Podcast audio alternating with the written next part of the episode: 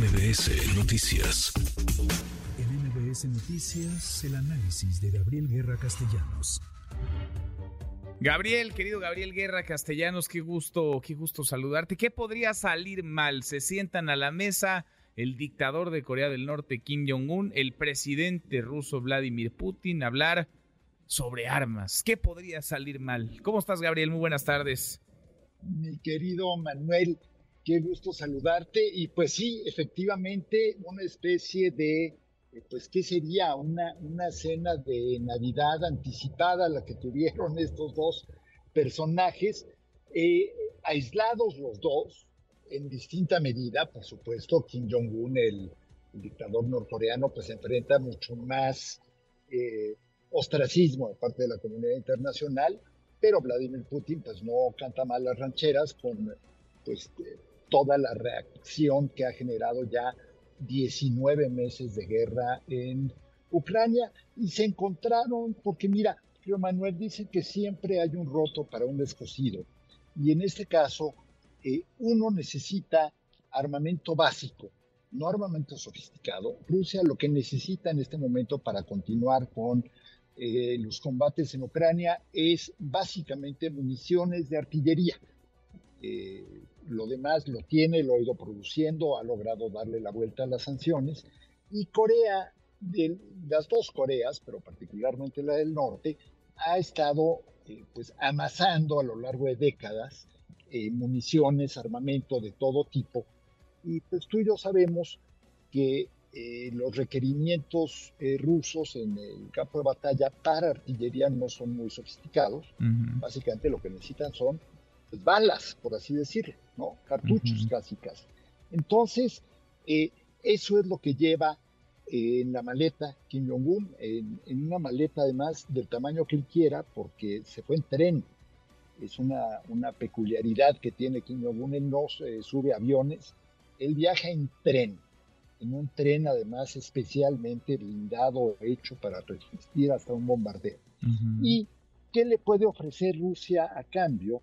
Rusia le puede ofrecer alimentos, le puede ofrecer dinero, eh, que también le vienen muy bien. Entonces, aunque no difundieron el resultado concreto, lo que sí es muy interesante es la manera en que Putin le está diciendo al mundo, miren, por todos lados hay gente dispuesta a platicar con él. Sí, sí, sí, aunque no sean los más presentables, ¿no? Ni los más fuertes, como el caso de Kim Jong-un, el dictador de Corea del Norte. Alguien por ahí escribía, decía, leía yo en algún medio eh, internacional, Gabriel, que una especie de cumbre de los apestados con quien nadie se quiere sentar. Ellos se encontraron, se reunieron para hablar precisamente, pues sí, de dinero y de recursos, pero sobre todo de armamento y de armas nucleares que tienen eh, las dos eh, naciones. ¿Qué papel podría jugar China en todo esto, Gabriel? ¿Los ve? Mira, yo creo que China está atenta, pero China al final del día le sigue haciendo guiños a Rusia. Mira, no, no podemos pasar por alto lo que acaba de suceder en la cumbre del G20, eh, Manuel, en donde eh, el mensaje de China, de Brasil, de Sudáfrica es, con Rusia no tenemos problema. De hecho, Lula ya dijo que cuando sea la cumbre en Brasil, eh, puede estar tranquilo Vladimir Putin que nadie lo va a detener porque hay una orden de arresto en su contra por presuntos crímenes de guerra dictada por el criminal de la Haya. Eh, en fin, de estas cosas eh, no, no me quiero echar a andar con el tema de la doble moral porque si aplicaran esos criterios a todos los mandatarios del mundo, pues nadie podría viajar a ningún lado. Eh, Manuel, pero Rusia sigue haciendo diplomacia, Rusia sigue poco a poco normalizando ese conflicto y el costo para el resto del mundo, eh, Manuel, se eleva. Cada día que pasa, el resto del mundo dice, híjole, ya esta guerra no se va a acabar nunca, es básicamente un statu quo en el que ya nada se mueve para un lado para otro. Eh, tienes incluso a un aspirante que no tiene posibilidades de ganar, pero que es el más después de Donald Trump, el aspirante republicano que más alto va en las encuestas, eh, de apellido ligeramente complicado de pronunciar, pues no, no pondré a prueba este, tus, tus castos oídos, eh, un, empresario multimillonario de origen indio, pero él dice ya hombre, párenle, ya dejen las fronteras como están ahorita en el campo de batalla, ya Ucrania resígnate, acéptalo y ahora sí que, como quien dice, volvamos todos a la normalidad. Tienes a políticos en Europa diciendo, señores, ya basta de seguir financiando a Ucrania, de seguir financiando esta guerra. Y tienes a buena parte de la comunidad internacional, Manuel, diciendo, a ver, las disrupciones en eh, alimentos, en granos, en fertilizantes, el impacto que ha tenido esto sobre las tasas de interés que están altísimas como nunca. Eh, y, hasta en México estamos pagando. Si, si, ves el presupuesto, y perdón que estoy brincando de un tema a otro, pero es que todo... Todo se une, sí, sí, sí, todo va entretejiéndose. Eh, el, de, el déficit eh, fiscal que vamos a tener el, próximo año, en buena parte, tiene que ver con servicio a la deuda.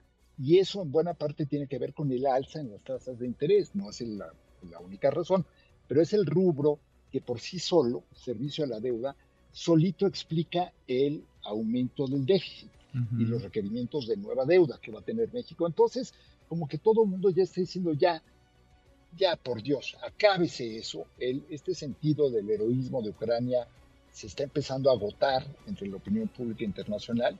Y entonces Putin, nada tonto, mueve, ¿no? jugando al ajedrez como él sabe, mueve un alfil por acá, mueve un caballo por allá, avanza un peoncito por allá, y él sigue cada vez más cerca de la India, cada vez más cerca de China, y Estados Unidos, mientras tanto, eh, pues sí, el país más poderoso del mundo todavía, Manuel, pero aislándose, porque está peleado con Rusia, está peleado con China, trae diferencias con la India, trae diferencias con Brasil. ¿Por qué? Porque también me dicen, y hay un, hay un eh, muy buen eh, título reciente de Foreign Affairs, la revista de Asuntos Internacionales, que explica por qué el mundo, digamos, los no alineados, no quieren jalar con la postura estadounidense y europea en cuanto a Ucrania, que no tienen vela en el, en el entierro.